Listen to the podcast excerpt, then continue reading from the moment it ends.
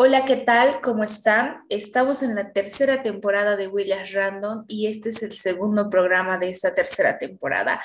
Hoy estamos muy, muy emocionados por el hecho de que nuestra queridísima amiga Warmi de Mujeres 360 se encuentra aquí con nosotros para charlar simplemente de cosas random. Así que le damos la gran bienvenida a ella. ¿Cómo estás, querida Warmi? Bien, aquí Ale, ¿cómo están ustedes? Todo bien. ¿Y Joel cómo está? ¿Qué tal esta tarija? Aquí todo bien, bien calientito, bien. Con Esos son los comentarios. Y bueno, querida Warmi, cuéntanos quién eres. Bueno, pues soy una mujer que ha participado en Mujeres 360, ha tenido un éxito ahí y actualmente me encuentro estudiando en la universidad, siguiendo adelante. ¿Cuál es tu carrera? Comercio exterior. Wow, eso suena tan interesante. ¿Y en qué consiste la carrera de comercio exterior? Más que todo en trabajar en aduanas, hacer importaciones, exportaciones, poder demostrar los productos que tenemos en Bolivia para internacionalmente en sí.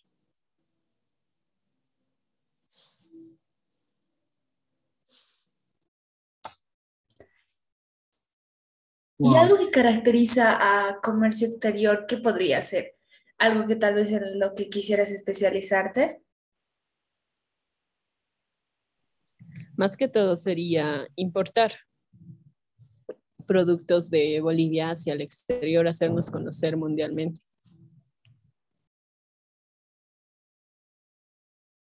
Algo que me intrigó de lo que dijiste de Mujeres 360, ¿cómo te fue ahí y cómo entraste? En primer lugar nos hicieron, o sea, yo vi la publicación en Facebook y decían postularse, yo me animé porque estaba en el sector tecnológico y podía incrementar mi carrera con ello, incrementar conocimientos. Entonces postulé, fui seleccionada y estuvimos pasando cursos. Después de ello nos hicieron hacer un prototipo de una aplicación eh, casi no la cumplí a tiempo, pero los realicé. Y me fue bien en ello. Es una experiencia genial. Así no, me encantó estar en ahí. De hecho, Warmi y yo compartimos ese espacio y es una experiencia totalmente interesante.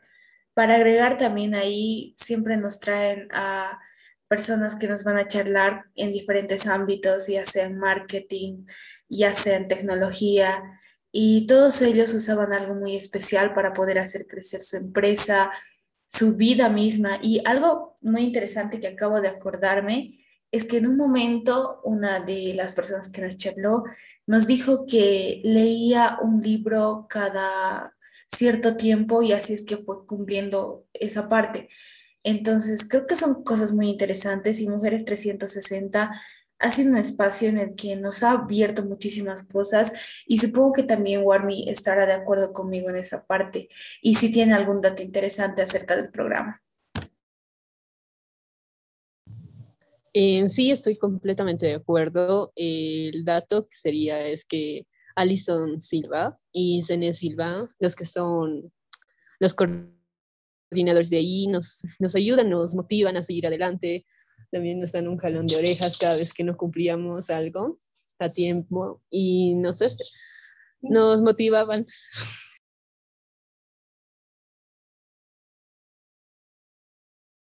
Vaya, ¿y en, qué tiempo tomaste ese, ese curso? Bueno, ¿cómo, ¿cuánto tiempo dura eso también? Eh, si no me equivoco, han durado como tres meses cada sábado nos reuníamos. No sé, Ale, si tú me puedes recordar eso porque yo soy mala en memoria. De hecho, fue un poco más del tiempo que habían comentado en el programa y yo creo que ha sido bastante fantástico por el hecho en el que cada, cada sábado era especial de alguna forma. Tal vez muchos estuvimos cansados, que sábado era nuestro único día libre, tal vez, pero yo creo que ha valido la pena y ha sido un programa totalmente interesante. Así que ha sido más tiempo, más tiempo de tres meses incluso. Siempre lleva un poquito más con la exposición final y todo. Sí, exacto, tienes razón. Eh, más que todo, puedo rescatar que para mí los sábados era un día para descansar y justamente reunirme con Mujeres 360 y pues me daba buenas vibras para seguir adelante, para tener mejores energías para toda la semana. Y esas mujeres 360, de hecho, ahora se ha expandido más a nivel nacional y el plan es que esté en Latinoamérica. Principalmente estaba trabajando en Santa Cruz, La Paz y Cochabamba, pero se ha extendido y creo que las siguientes generaciones siempre van a ir mejorando y es algo muy bonito como comentario en, el programa en el que participamos, ¿no? Ahora vamos a ir algo más personal. Eh, querida Warmi, ¿de qué departamento de Bolivia eres? Bueno, estoy en La Paz, en sí, la ciudad del Alto, por ahí vivo, ahí me pueden encontrar. El Alto, la nueva ciudad de Bolivia. ¿Y qué, qué nos puedes destacar del Alto? ¿Qué es lo que caracteriza a esta ciudad? Eh, pues más que rescatar, diría que, que la gente es muy bondadosa, te puede ayudar. Claro, hay ciertos rumores que aquí hay mucho vandalismo, pero si conoces bien, puedes, este, puedes ubicarte bien, puedes encontrar buenos lugares. También de acá se toman muchas flotas para ir a, para ir a Oruro, puedes ir a diferentes pueblitos. Eh, tienes que ser de barrio, ¿no? Si no, apareces con dos ombligos, tres ombligos. Eh, bueno, ahora queríamos saber cómo es la vida de, de Warmi, ¿Qué, qué hace rutinariamente, qué le gusta hacer a Warmi, cómo es tu vida. Actualmente mi vida es algo complicada, pero antes no era así. El anterior año, cuando estaba en Mujeres 360, no era así. Em, bueno, actualmente conseguí un trabajo y cada mañana voy a trabajar hasta cierta hora. Luego paso clases también de la universidad, de comercio exterior, y ya ayudando en casa, colaborando y pasando tiempo con la familia. Ah, y fines de semana voy a voluntariados eh, con mi grupo de voluntariados que es For One Else, Corporación Pol. Eh, ayudamos a animalitos, indigentes y medio ambiente. Esa es una característica bastante importante porque de alguna otra forma el voluntariado siempre te enriquece de muchas formas y te enseña nuevas cosas aunque pareciera que es muy difícil al inicio, pero siempre te está enseñando muchísimas cosas. Algo de lo que nos gusta hablar en el programa es porque nos gusta comer demasiado. Nos gustaría que nos digas cuáles son tus platos preferidos paseños y cuál es ese toque especial que le dan. Eh, más que todo sería el fricasé, porque es bien rico, es picante, o el fricacho, como se denomina aquí. Y también sería la marraqueta con su queso y su café caliente. Por las mañanas. ¿Escuchaste, Joel, la marraqueta? la marraqueta, algo como comentario, ¿no? Para las personas que tal vez no conozcan que la marraqueta es como un pan que eh, tiene una forma de una empanada pero eso si no lo comes el día, los días siguientes es como una roca, una roca bien dura y si no sabes comerla, pues, pues chao dientes. ¿Qué, qué, qué lugar nos podrías aconsejar, no? Ya que Ale mencionó de la comida, ¿qué lugar nos puedes aconsejar? ¿Dónde ir? ¿Dónde comer? ¿Dónde poder ir a degustar un buen plato paseño?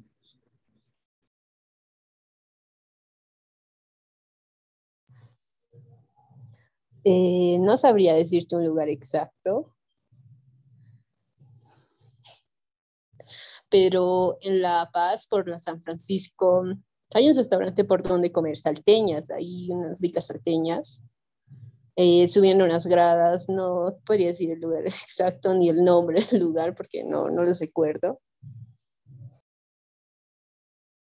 Y eso es de la comida paseña y algo que, el, tu plato favorito, no solo de la comida paseña, sino de la comida nacional eh, o incluso internacional.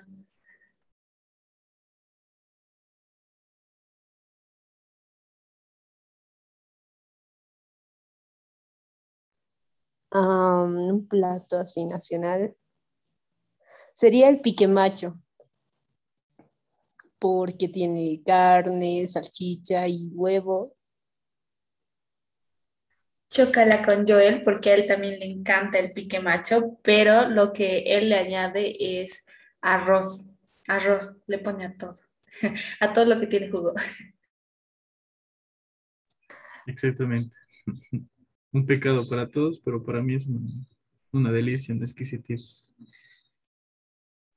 ¿Qué opinas de esa ingeniosa mezcla, diría yo? Y si el pique macho sí debería tener arroz o no. Eh, sí está bien, pero no podría faltar su, su, su toque de picante, que es la yahua. Wow, lo picante. Bueno, aquí entre nos, yo no soy una persona que come picante, lo he intentado y creo que es un dolor fuerte porque te pica y no es sentir esa sensación que, tal vez ustedes sienten. ¿Algún otro plato que, que me sugieran que no tenga ese picante que pica? Suena raro, pero no sé.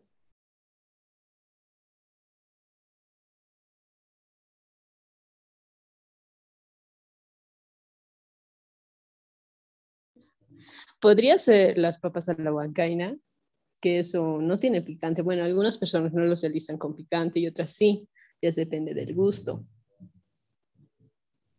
Eso también, ¿verdad? Pero creo que una de las cosas que caracteriza a la mayoría de los platos es que lleva su yahua, ¿no?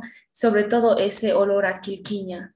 La quilquiña la he comido en ensaladas y, y la verdad es que me encanta, con cebolla, tomate, wow. Y no sé, no sé, ¿alguna vez han probado la quiquiña? Yo sé que sí. ¿Qué comentarios tienen acerca de eso? No, pues es muy deli, no puede faltar en, en la yahua y en las ensaladas. En mi caso, no, yo no lo conozco. Creo que tal vez lo había probado, pero no, no sabía lo que estaba comiendo. Y como comentario también ayer, justo escuché ese nombre y de un, de un doctor donde yo voy, ahí él decía que, que quería comprarse eso para hacer su plato y no sabía qué plato o cómo, no sé, comer una planta y colocar, creo que lo voy a intentar. Todos me dicen que es rico. De hecho es una hoja, bueno, es una hoja verde y tiene un olor tan peculiar que, que da ganas de degustarlo. Realmente es delicioso, tienes que probarlo, Joel, es una cosa maravillosa. Me han dicho que sobre todo en Yahoo es deliciosa, a mí me encanta en, en ensalada de cebolla con tomate y a veces lo que hago es como que picar el tomate, reducirlo y también hacer lo mismo con la quiquiña. Y bueno, es yahua de tomate, pero no tiene locoto.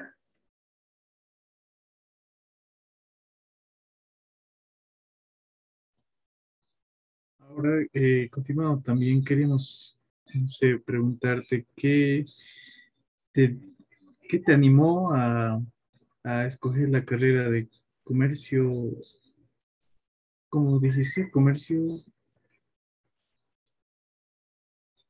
Eh, me animó más que todo el hecho de trabajar en la aduana. Siempre tenía la curiosidad de cómo entrar a trabajar a la aduana, o sea, que estaban y pues justamente me apareció eso como una beca. Entonces decidí solicitar la beca, me aprobaron la beca y pues ahí estoy zumbo a las pasantías de la aduana, cumpliendo un mini sueño. Wow, los sueños son interesantes. Sí, yo creo que es una cosa interesante, la verdad, trabajar en aduana, pero cuéntanos más acerca de tu universidad y tus prácticas, las que vas a iniciar, obviamente. Eh, pues presencialmente todo era hermoso.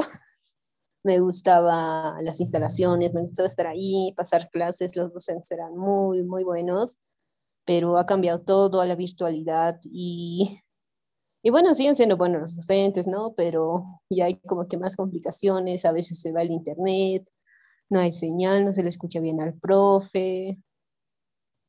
Y bueno, y mis pasantías nos las están pidiendo y pues qué gusto hacerlas en la aduana. Tengo que solicitar ello también con una carta. Es complicado, pero se tiene que hacer. ¿Qué tal que ¿Piensas que la virtualidad puede reemplazar a la presencialidad?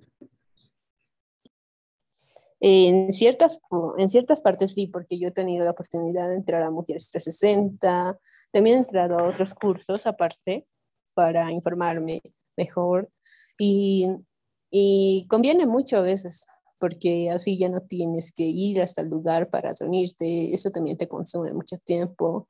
Yo antes solo tenía la universidad y casa, la universidad y casa, pero ahora trabajo, la universidad y algunos cursos de más por ahí. ¿Qué es lo que más destacas de tu día a día? ¿Qué crees que hace que des ese paso para cumplir tu meta final? Eh, se podría decir que seguir adelante, ¿no? Despertarme cada día con nuevas energías, eh, claramente despertar con una música motivadora que te gusta para estar llena de energías y ya luego llegar y ver a mis gatitos. Es lo que más me encanta. ¿Alguna vez llegaste a tu casa, ya que creo que nos comentaste, ¿no? Que haces voluntariado. No sé, ¿alguna vez llegas a tu casa y decir, eh, ¿por qué estoy haciendo esto? Eh, no tengo tiempo, o cómo te ordenas también? No, pues en sí, sí, sí hubo días así, porque a veces se me chocaban los horarios, también las cosas pendientes de la familia, eso también.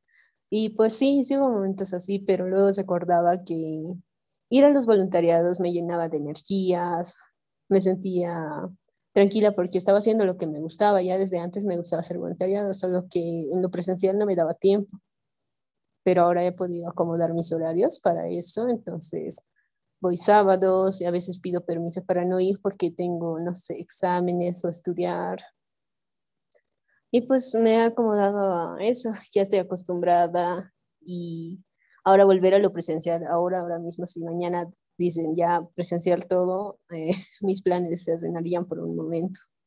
Tendría que volver a acomodar todos mis horarios.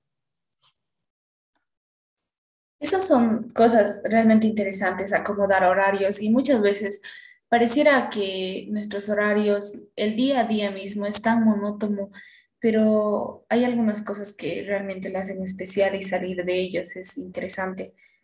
En tu semana, ¿qué es lo que más podemos caracterizar? ¿Qué acostumbras a hacer, no sé, los domingos o sábados de feria y aquellos días de, especiales como el Día de la Patria, el Día de la Paz, un día de fiesta, un día conmemorativo? Bueno, pues no lo voy a negar, pero sí me quedo en casa y duermo hasta las 11, 12. Me encierro en mi cuarto con mis gatos y estoy durmiendo toda la mañana hasta que me llame mi mamá y me diga, ya despertate.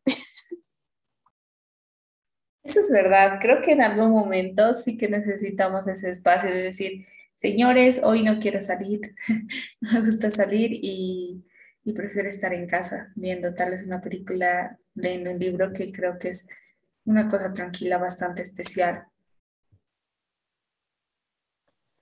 Sí, es, no sé, reconfortante y tranquilo.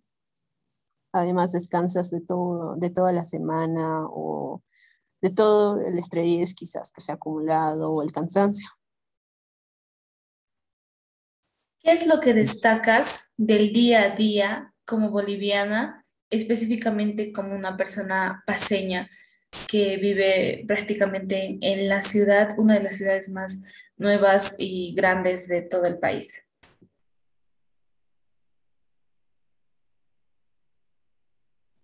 Eh, ¿Podrías destacar el levantarse temprano para conseguir movilidad? Porque la mayoría de los salteños se despiertan temprano para ir a sus trabajos actualmente. Ahora todo es lleno, tienes que como pelear por, por las movilidades para entrar llegar al tiempo, o sea, a tu trabajo.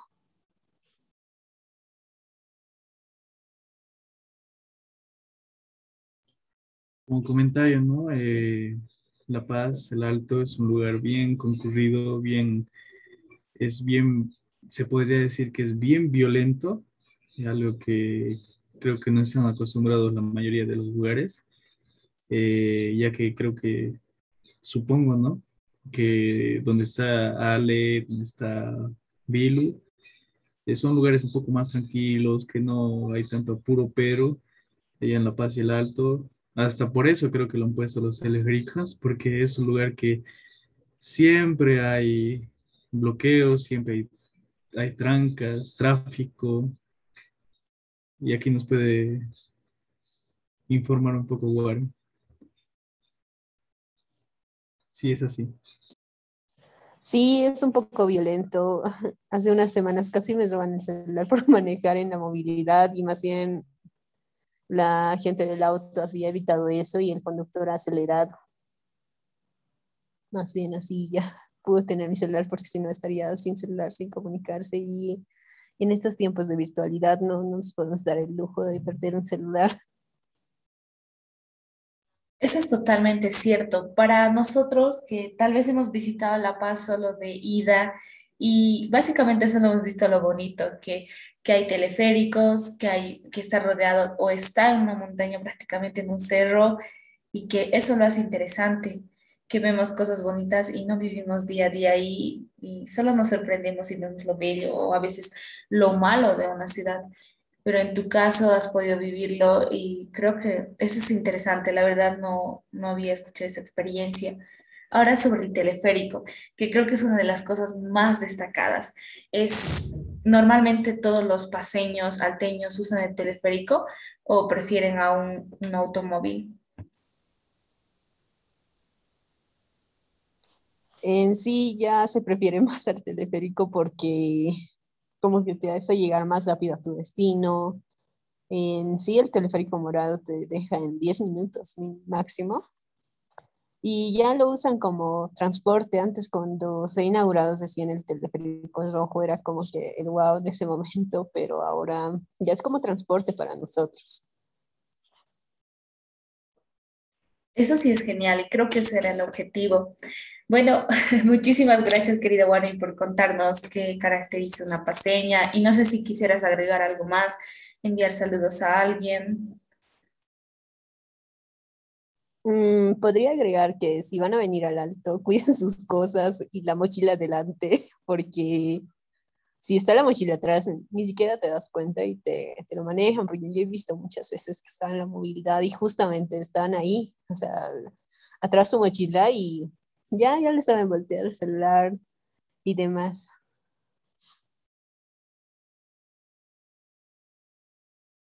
Ya saben, así que cuídense cuando vayan a La Paz, el Alto, especialmente el Alto.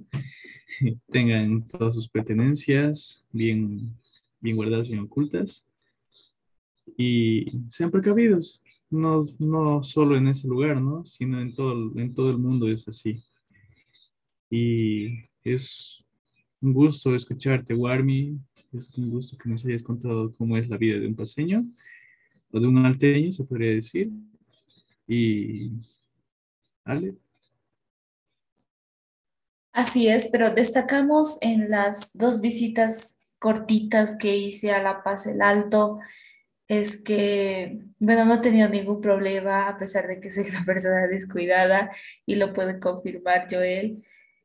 Bueno, siempre me he encontrado gente muy buena que me ha ayudado a ubicarme en el departamento, a mostrarme dónde puedo moverme. Y creo que su línea misma de minibuses y todo el teleférico te ayuda bastante, así que siempre va a haber gente buena que, que te va a ayudar y te va a decir dónde ir, cómo ir, qué lugares, y eso va a existir casi en todo el país. Así que nada, un abrazo fuerte, fuerte a nuestra queridísima amiga Warmi. Muchísimas gracias por, por aceptar esta invitación. Y de esta forma, el día de hoy terminamos un programa más de Huellas Random. Agradecer a todos por la sintonía, por estar acompañándonos y por supuesto estamos muy emocionados de seguir continuando con esas entrevistas, ya que es muy importante y muy interesante saber el día a día de un boliviano de diferentes departamentos para poder conocer mejor nuestro país ya que igual hay diferentes culturas, que es la riqueza inicial de, de Bolivia como tal. Decimos, huellas random hasta aquí. Chau, chau. Chao.